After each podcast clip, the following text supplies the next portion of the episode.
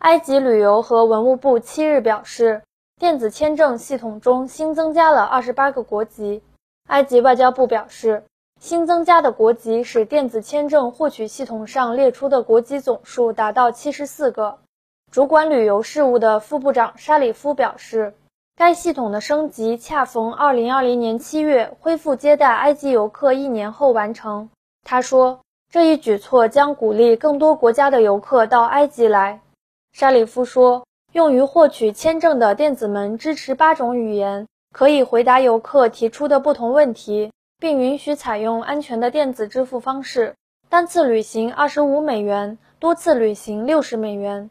签证有效期不超过七天。沙里夫表示，通过增加更多国籍支持电子签证，将会增加来埃及的游客数量，从而为旅游业带来积极的影响。新华社记者杨依然开罗报道。